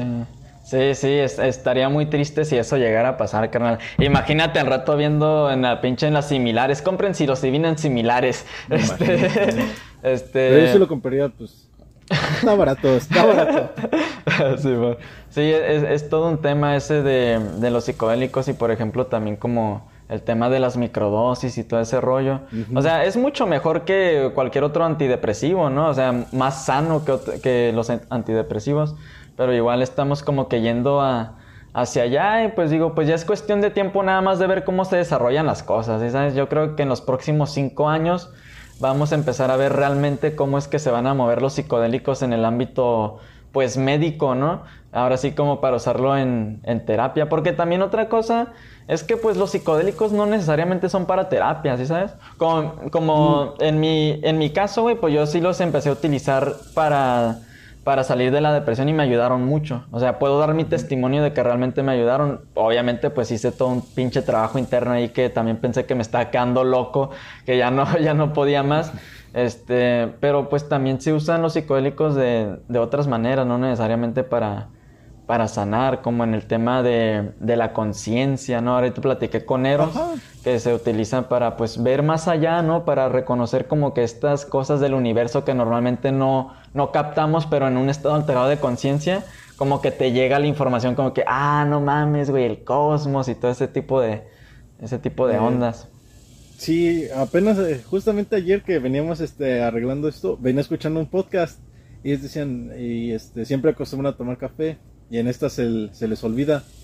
Y dicen, no mames, ya hemos generado una adicción al café. Y dice, sí, pero es una adicción chida, porque tú te lo tomas y pues estás trabajando, es una adicción que te permite ser productivo. Y pues de cierta manera, sí, yo creo que si sabes canalizar ese, esos efectos que tiene sobre ti y puedes llevar una vida productiva, yo creo que es también totalmente válido. Sí. Y algo así me pasa con la marihuana, porque eh, llegó un punto en el que yo me volví a hacerlo como que habitual, pero era como que, ok, pues, me lo voy a fumar, pero voy a ponerme a hacer esto mientras trabajo, mientras hago el aseo. Sea lo que sea, como que siempre eh, sacarle provecho a ese viaje. Y yo siento que también podemos llegar como que a- al punto en el que ya digan, ok, pues, antes de echarme mi café todas las mañanas, es un porrito. Sí, sí. Fíjate que eso, eso es lo que, lo que yo hacía por un tiempo cuando estaba trabajando en un call center. Me, me gusta, ¿sabes cómo me gusta mucho la marihuana, güey? Eh, me, me gusta mucho así como que en comestibles. Me gusta mucho en comestibles. Es lo que más disfruto, güey. Y me gusta de esta manera porque la puedo dosificar, güey. La puedo como que... eh, si ya sé cuánto contiene como un brownie más o menos, pues ya ahí le arranco pedacitos. Y es como un... ah, yo le digo microdosis, güey. O sea, yo sé que no existe el, el término microdosis en el rollo del, del cannabis, de la marihuana. Pero... Pero Pero sí... de- hay, hay un control, hay un cierto control ahí. Ajá, y me gustaba nada más como que echarme así pedacitos, güey, pedacitos chiquitos antes de ir a trabajar y ya cuando llegaba al trabajo pues ya estaba bien relajado, güey, bien- Claro. Y, y pues sí, hasta cierto punto ayuda en la, en la productividad, güey, porque me acuerdo que básicamente empezaba a fluir así bien bonito, como que haciendo, recibiendo llamadas, haciendo documentos, lo que tú quieras, así bien como si nada, güey. De repente nada más abría los ojos así con los ojos bien chinitos, güey. Estaba aquí como que, hey, estoy trabajando. O sea, Sí, se, no. se me olvidaba que estaba trabajando y pues hasta cierto punto lo disfrutaba, ¿no? Como que no tenía como que esa tensión y el estrés del trabajo. Entonces, pues sí, creo que toda cualquier sustancia que te ayude a, a estar más relajado porque vivimos en una sociedad bien caótica, güey, al Chile. Por eso hay tanta gente que, que vive en esos estados de ansiedad constantes, ¿no? Y si encuentras una sustancia que no es tan dañina para tu cuerpo, este, y puede tener beneficios también como... Es que el cannabis es una, es, es una sustancia, güey, que... Esa, esa, esa onda sí parece extraterrestre. O sea, todas las propiedades que tiene... Luego como que por ahí escuché en algún lugar, no sé si en YouTube o en un podcast o algo que, pues sí, eh, seguramente algún extraterrestre trajo el cannabis para ayudar a la humanidad, güey. Eh, que es lo que mencionan que... mm, pues has escuchado la teoría del mono dopado, ¿no? Ajá. Pues yo creo que es cualquiera de estas que ya sea una de dos o la encontraron este nuestros antepasados este tipo de sustancias o alguien vino y se los trajo. Ajá. Pero yo siento que a lo mejor fueron eh, por ahí. Me gusta más la, la teoría que habías mencionado de que una espora este se quedó atrapada en un meteorito, una espora de hongos, vino, chocó en la tierra y fue lo que permitió que surgiera la vida y al final todo es uno, todo es la experiencia de un hongo. Simón. E- esa, Eh, esa sí está un poquito fumadita, güey. Creo que esa es de Terrence McKenna, ¿no? Creo que Terrence McKenna es el que cuenta bonito. eso. Está chido, quizás es como... chido. Es un, ese tipo de, de ideas que te llegan durante el viaje, ¿no? Como que... Ay, güey. Pero pues también está interesante todo ese rollo de que muchas personas reportan que... Que cuando consumen el hongo... eh, dicen que escuchan una voz, pero no es la voz de ellos, güey. Y a mí también me ha pasado, está bien raro. A mí me pasó una vez, pero este a esa voz yo sí la reconocí Ajá. y sonaba la voz de mi papá. Ah, ok. O sea, pero estábamos en dos puntos totalmente diferentes Ajá. y este yo estaba en un viaje, yo estaba eh, creo que estaba en este pinche eh, momento de de ay no mames, ya me voy a quedar loco ya, ya hasta aquí quedé, ya me voy a morir. Eh, fue de ahí que eh, me, di- me empecé a decir a mí mismo, no, pues tienes que calmarte, tienes que calmarte. Y me lo estaba repitiendo constantemente. Después eh, empecé a pensar otras cosas y cuando logré distinguir que estaba pensando otras cosas y en otra parte estaba sonando tienes que calmarte, fue, ah, no mames, entonces ¿de quién es esa voz? Y a- Ah. empecé a escucharme a mí mismo Ajá. y ya después cambió la voz de mi papá.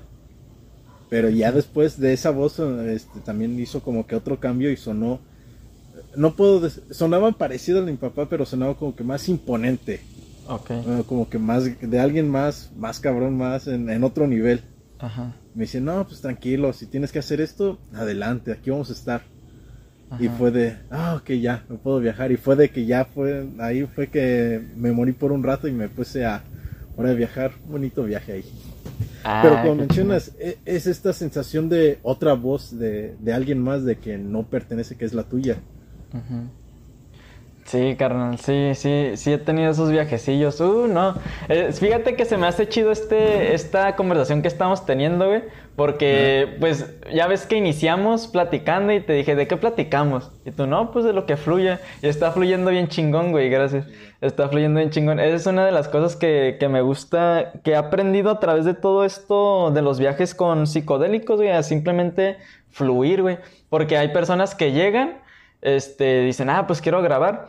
Y me dicen como que, ah, pero ¿de qué tema vamos a platicar? Y yo, pues, ¿quieres platicar de un tema? Podemos platicar de un tema en específico y de ahí como que sacar hilo para ir tejiendo otros temas.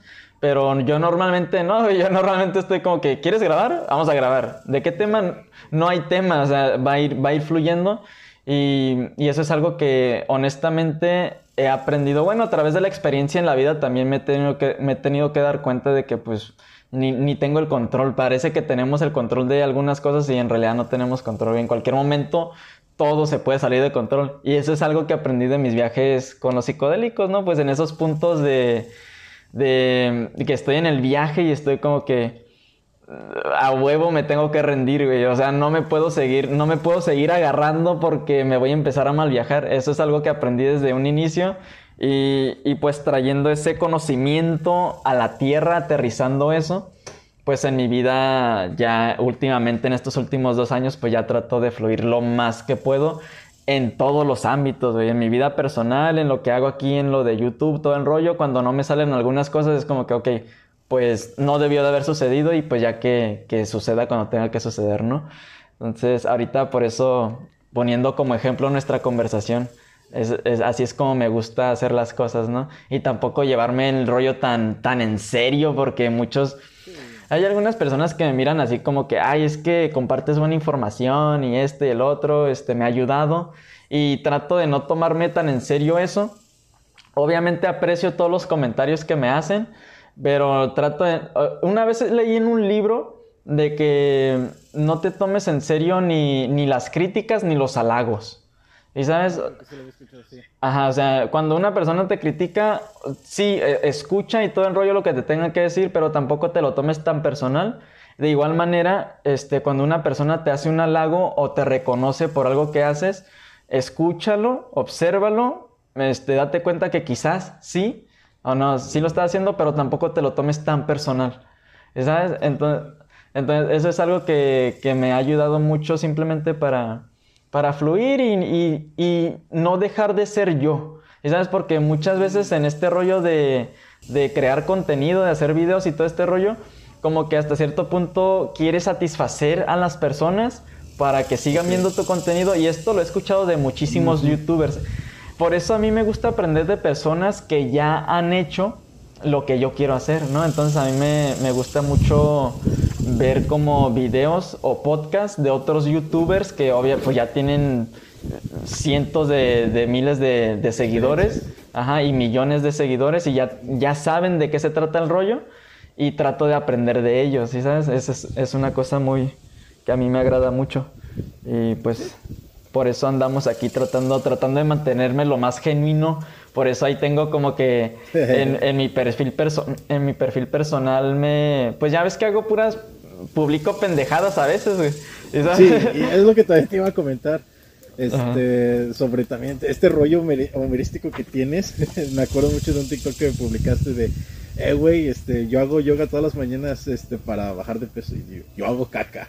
¿Para qué chingados te esfuerzas tanto en hacer algo cuando es, es algo natural de tu, de tu propio cuerpo, que lo pueda hacer solito? Nada más hay que saber cómo tratarlo. Sí, sí. Sí, sí, me gusta hacer como que ese tipo de publicaciones, este, igual, para que no, para que no tengamos como que esta idea de, de la espiritualidad. De hecho, ni me gusta usar la etiqueta espiritualidad, pero pues la uso. No, a mí tampoco, pero es la única forma en que se conoce. Sí. Oye, vamos a hacerla. eh, reiniciamos otra vez, carnal. ¿Va? Va. Para seguir con este rollo, está muy bueno. Vamos a darle. va, va, va. Chingón, este chingón.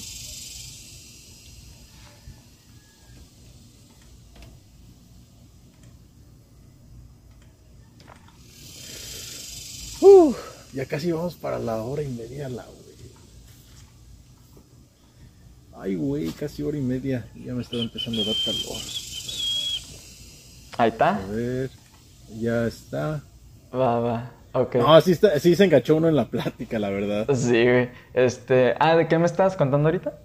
Sobre este. um, verga, sobre qué te So- sobre. Ah, es que estábamos platicando de, de las etiquetas de la espiritualidad y todo ese rollo. Ah, sí, que como mencionas, este, ahí con, ahorita hiciste comentario de, ay, cuando estaba en mis épocas hippies. Yo me acuerdo, y regresando a, a los loquitos del centro, me acuerdo de esos tiempos de que en tiempos de feria luego iban, este, los, los hippies con sus tamborcitos.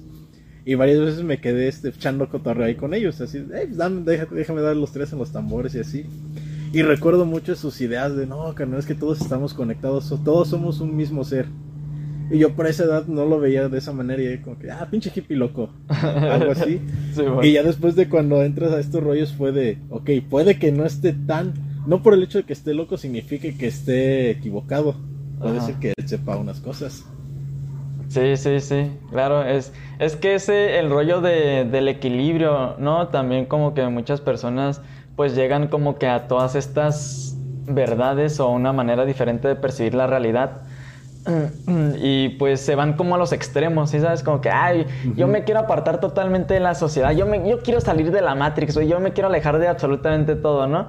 Y pues ahí como que se van quedando como que... Y, y hasta cierto punto y, y los miro y me pongo a pensar también, digo, ¿qué tal? ¿Qué tal si ellos este, en realidad estén sintiendo como que esa conexión, güey? Pero pues también miro a, a muchos que en realidad nada más están ahí porque están evadiendo, güey. Están evadiendo totalmente sus emociones, sus pedos, sus problemas. Y, no, es todo un tema, güey. Ahí me podría meter, ya, ya sabes que yo toco el tema del bypass espiritual. Es muy común el bypass espiritual, ¿no? Como Bypass. este...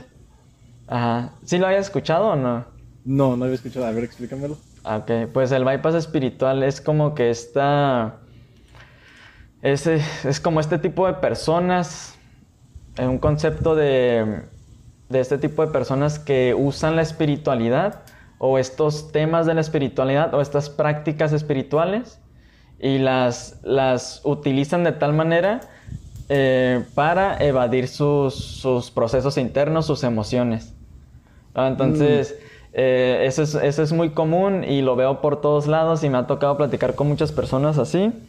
Eh, como algo muy, muy, muy, muy común, güey, es que le empiezas a platicar a una persona, empiezan a platicar, ah, a ver, este, ¿cómo, cómo vas con cierta cosa, no? Con, este, con tu vicio, con tu adicción, ¿cómo vas con, con estos, estas conductas que tienes? Y, Ah, te- y le empiezan a dar un montón de vueltas, güey. En lugar de contestar directamente como que mira, así estoy. Honestamente le empiezan a dar un montón de vueltas. Y luego hay unos que se van como hasta cierto hasta, hasta un extremo. Que empiezan a decir, ah, fíjate que voy a hacer un video con Sergio otra vez. Justo hace rato hizo un post. Sergio Sanz es un carnalito que eh, sabe muchísimo sobre ayahuasca, pero es psicólogo también. Él, Ah, y yo, él, él y yo hicimos un podcast sobre, sobre la espiritualidad y algunos conceptos falsos, algunos conceptos erróneos, algunos conceptos que se van a los extremos, que las personas llevan a los extremos.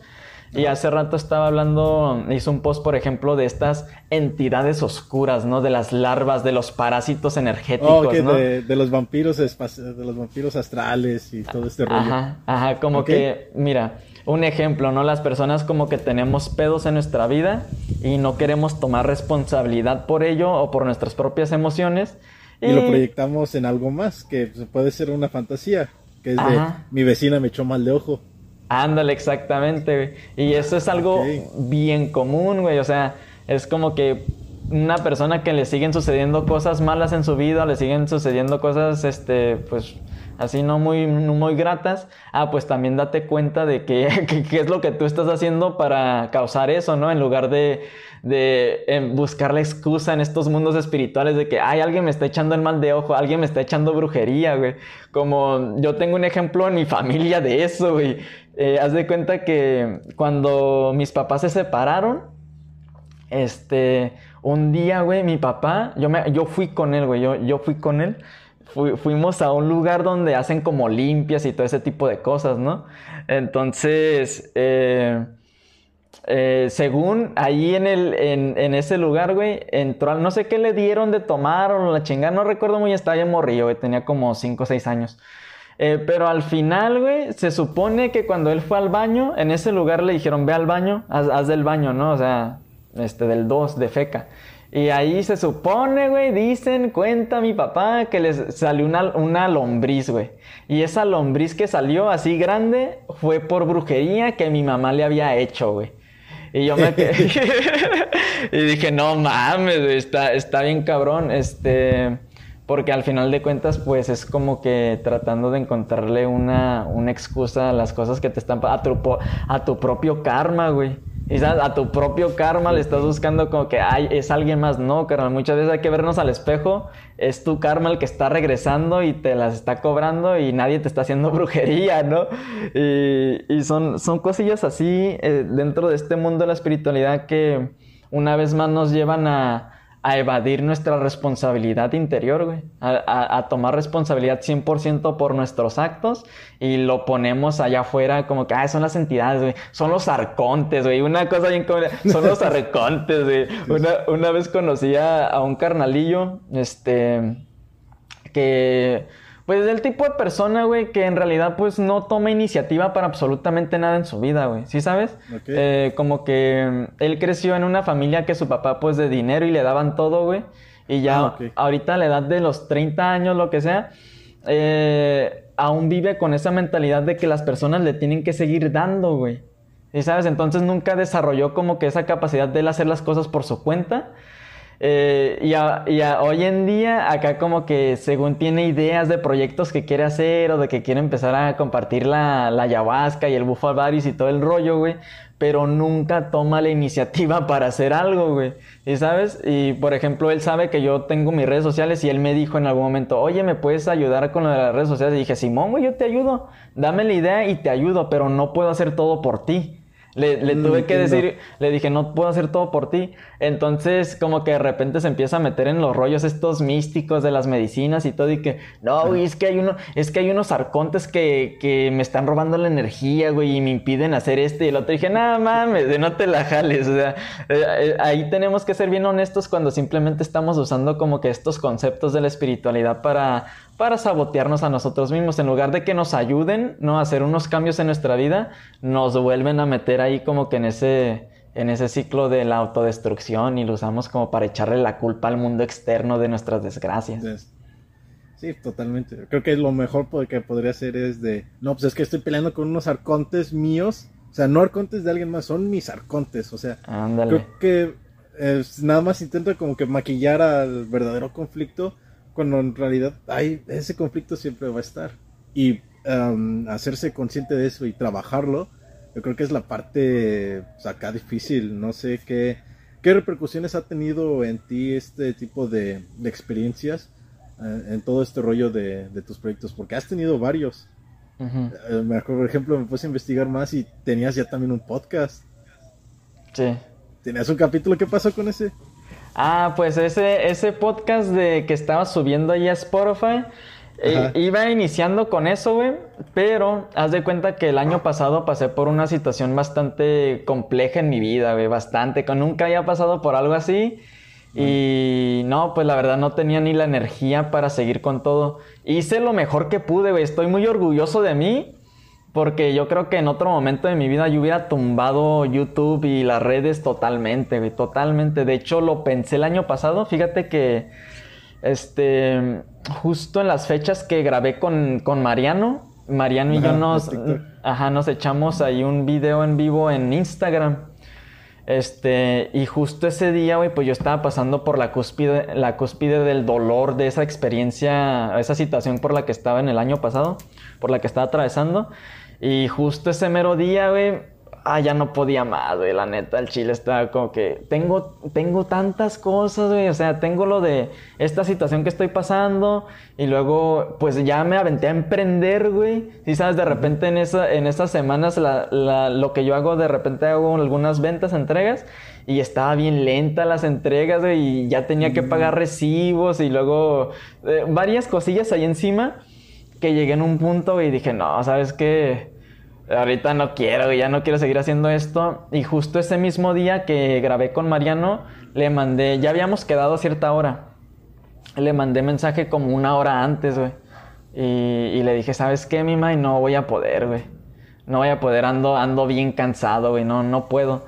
Y me dijo, me mandó mensaje de voz y me dijo, carnal, es que ya habíamos quedado y pues no pasa nada, güey, este, este, no, no te preocupes. Eh, ahí yo me, yo me agarro platicando porque no tenía mucha energía para hacer. Como ahorita a mí me gusta meterle energía a los videos para pues que se sienta la vibra, ¿no? Pero en ese, ese día, si miras ese video, güey, yo estaba bien, bien madreado y él es el que estaba siguiendo casi toda la conversación. Sí. Eh, pues no, a pesar de eso, gracias a eso, güey, dije, pues está bien, sí sabes, o sea, a pesar de que haya días en que me sienta cansado, que sienta que no puedo seguir, pues va a pasar ya va a pasar. Y, por eso es como que no, ya quería borrar mi canal de YouTube, ya quería borrar todo. dije, no, no, no, no, ni madres. Y pues justamente por eso ya no seguí el podcast el año pasado tampoco. Ya no seguí mm. con eso y, y, gracias a Dios pues seguí aquí con el contenido de YouTube y en las redes sociales, pero pues ya dije en este momento, ¿sabes cómo inicié este disque podcast, güey? Este lo inicié así nada más, pues yo ya traía la idea, pero dije siempre invitaba amigos y siempre me decían que sí, pero pues nunca se armaba, güey. Entonces, un mm. día, hace como dos meses creo que fue, fui a la casa de una carnalita, estaba, me dijo, eh, ¿quieres cargarle a la casa? Aquí estoy ahorita, no estoy haciendo nada. Dije, ah, pues jalo, yo tampoco estoy haciendo nada, estoy, estoy esperando a ir a ver a una persona, ¿no? Y dije, ah, pues voy. Y, y estábamos ahí platicando nada más y dije, dije, vamos a prender la cámara. Así nada más le dije, le dije, vamos a prender la cámara. Y la pusimos ahí en su, en su cocina, pusimos el celular y empezamos a platicar sobre nuestras experiencias con la marihuana, con la motita y todo el rollo. Y pues aquí está, por lo que he pasado. está chido. Así yo también quería, tenía esa idea al principio. Y este, nada más no, no le caía a nadie y dije, ah, pues chinguísimo, lo voy a empezar yo solo. Y ya yo empecé, según empezado, yo mi idea era como que hacerlo lo más científico posible. Y terminó siendo nada más este como que las conclusiones, las reflexiones y las vivencias de, de ciertos viajes que me resultaron impactantes. Y no solamente en cuanto a viajes psicodélicos, sino como que experiencias en, en general que de cierta manera te hacen sentir como que esta sensación bonita de, de, estar vivo, de, ah, qué bueno que estoy aquí en este lugar experimentando este desmadre, porque está bastante chido y no cambié en este momento por nada. Es que estoy drogado, güey. sirve, sirve mucho compartir un porro mientras estás platicando, porque yo también así veía con varios que no les daba un porro y sí se sentía como que forzado, pero están otros que están en el viaje, en el trip ahí, y ya como que se sueltan más y el plática está más chido. es una plática con compas y lo eh, grabas. Es justamente lo que, lo que hago, por ejemplo, pues no sé si te das cuenta, pues, hago como que este tipo de episodios así porque pues la, por la distancia, pero los, que, los que he hecho aquí en Tijuana con mis amigos, güey, siempre es como que estamos tomando una cheve o con un porrito o con los dos, güey, y no falta ninguno. El primero con la carnalita, pues obviamente estábamos fumando, ¿no? El, el porrito. El segundo con mi carnalito que es este músico también ahí traía unas modelos y también nos prendimos el porro. Y luego, pinche, ¿quién más? ¿Quién más fue? ¿Con Charlie? Ah, con Charlie, con el último. Este, pues también traíamos, nos compramos unas caguamas, unas indio, y estábamos tomando, se armó un porrito y también tenía honguitos, güey. Me eché una ah, micro, nos echamos una microdosis de honguito durante, durante el video y, sí, fluye bien chido. Sí, está bastante chingón. ¿Has intentado hacer un, un, este, un video, este, ya sea de YouTube o para tu podcast, bajo la influencia, para bajo un viaje acá chido de hongos? O de cuadros o de ese. Eh, me ha aventado, me ha aventado en vivos cuando voy entrando al viaje. Porque una vez que, que, que ya estoy como que subiendo, me he aventado en vivos aquí en YouTube y en Instagram. De hecho, he fumado DMT en el en, en vivos como dos veces. Pero eso los borro en cuanto termina el video, los borro de volada. este, pero así me han dado la idea, güey. De hecho, un carnalillo hace como un mes platiqué con él eh, y me empezó a dar algunas ideas para el canal. Y me dice, güey, ¿por qué no sacas como una serie de, de tú jugando videojuegos, pero bajo el efecto de alguna sustancia? Yo, también tengo esa idea de que me, me, gustaría hacer stream así también, pero bajo la influencia de, de, ciertas sustancias. Y me acuerdo mucho porque una vez jugando con un amigo, eh, estábamos fumando y estábamos jugando a Gears of War. Y Ajá. llegó una puta del mapa en el que había un chingo de arena y ya nada más estábamos corriendo en círculos en el mapa, yo no sé, no sé qué punto. Y sí, me la tiré esa espinita. También, también tengo como que esa idea, pero aún no lo estructuro bien. Simón, pues este, pues son ideas nada más, y sabes, no las uh -huh. descarto totalmente, pero yo, si yo lo llego a hacer, sería como con una dosis baja, güey. Porque al chile soy bien, soy bien sensible a todas las sustancias, güey, a todas, a todas. Es como que yo con poquito y además que peso como 54 kilos, güey, 55 kilos. Eh, estoy en, estoy en, estoy bien ñengo, güey. este, cuando era, cuando era morrillo, güey, mi, me llamaban el guiro, güey. Porque haz de cuenta que estaba flaquito y aquí en las, en las costillas se me notaban las costillas, güey. Sí, te pues acá... Qué culero. Ah, pero sí hubiera tocado. Sí hubiéramos hecho un conjunto entonces. sí, man. Acá unas cumbias guapachosas. Ah, este, ah, ajá. Pero pues no, a lo mejor sí hago eso como que quizás en una microdosis o algo así como un gramito de hongos tampoco tan extremo porque para mí siempre en los viajes con una dosis bien este pues siempre llega el punto en el que quiero dejar de hablar, quiero dejar de me meto adentro, ¿sabes? Me meto profundo y cierro mis ojos y, y me voy, güey. Donde el, el, pensamiento básicamente como que se, se, se calla, se, se, apaga. Y pues para mí eso es la experiencia psicodélica, de, ¿sabes? Y como para... No creo que aguante, güey, porque las, las veces que sí me he armado en vivo, bajo... Cuando me echo un cuadro, por ejemplo, un día me eché un cuadro, este, antes de iniciar a transmitir, y ya cuando estaba subiendo, güey, ya de repente las palabras, este, que está, ya ni, ya. ya ni me acordaba de lo que acababa de decir, güey. Entonces era como un síntoma de que ya me está entrando el efecto. Pero, pues no, no creo que estaría chido hacer videos así. Para mí, por lo mm. menos. Me sacaría mucho de rollo. No, también yo lo he intentado un par de veces y puede. Tengo como ocho videos que he eliminado porque digo, no, esto no, no está Ajá. bueno. Sí, sí, man. Bueno, por ejemplo, en los viajes, güey, que hay veces que sí me gusta como que leer o, o, leer algunos artículos o lo que sea bajo el efecto, güey, y nada, pues llega el punto en el que estoy viendo las letras, güey, y no se enfoca mi vista en las letras, sí. nada más se está moviendo nada más y yo estoy como que, a ver, y ya leí esto y, ah, espera, ¿qué acabo de leer, güey? Así, entonces no, para, no, no creo que sea muy buena idea, no sería contenido de calidad para las personas, estaría aquí pendejeando nada más, como que llegaría un punto Ajá. en el que estaría así como que nada más... ¿No, ¿No, viste por ahí un, un, video que se hizo viral en Twitch donde está un vato que se está transmitiendo en vivo mientras duerme?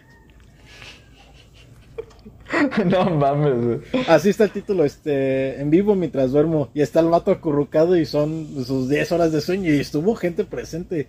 Y se hizo viral esa transmisión. Yo me acuerdo que era de esas noches en las que llegas de trabajar y yo estaba pues, ahí pendejeando un rato. Ajá. Y fue que lo vi y dije, no mames, en serio, hay ocho mil personas que están viendo a este vato dormir. Ajá. Sí, está chistoso, güey. Una vez también, hace unos años, güey, vi que Snoop Dogg, pues también -huh. se empe empezó como a hacer streams de videojuegos, güey. No sé si recuerdas ah, eso. Sí. Y ese güey también en uno de sus streams también dejó como que la, la cámara prendida, dejó todo ahí, güey. Dejó todo prendido y pues había raza nada más viendo el video así sin, sin Snoop Dogg, sin nada, nada más como que eh, esperando, yo creo, y pasó varias horas. Eh, pero sí, algo, algo así sucedería seguramente. Yo creo que si, si estoy haciendo un stream en vivo bajo el efecto de un cuadro o algo así, este, seguramente me voy a levantar por agua, güey, y me voy a quedar allá arriba. y voy a dejar el stream totalmente ahí solito. Quién sabe cómo sería el rollo. Pero estaría chido. Ajá. Oye, carnal, eh, pues creo Dime. que aquí lo dejamos por hoy. Aquí lo dejamos por hoy porque pues ya ves que movimos la hora de grabación porque quiero ir a hacer unas cosillas. De hecho, no mames, voy a salir volando de aquí. Eh, Vamos a darle ya. Ya sí, para la otra. No, sí, para la otra te, te, voy a traer también, carnal. Este, cuando quieras grabar, nada más dime, quedamos como que nada más avísame con tiempo y grabamos otra vez. Pero gracias, güey, gracias por, por la plática, estuvo bien amena, por la invitación. Estuvo, estuvo bien fluida, güey. Sí, estuvo chida y pues nada, pues ahí nos estaremos viendo, conectando y pues suerte y que llegues volando chido, carnal. Ah, que va, gracias. Y aquí abajito les voy a dejar los enlaces a las páginas de, del canalito porque tiene su podcast que se llama Palbajón. Palbajón 664, ah, ¿no? Creo que le llama. ¿O no? Eh, ¿Nada más Palbajón? Palbajón Podcast. Ah, pues aquí les voy a dejar los enlaces, carnalitos. Y pues es todo, carnal. Que tengas buen día. Muchas, gracias. Gracias, gracias. gracias. Chao. Dale, adiós.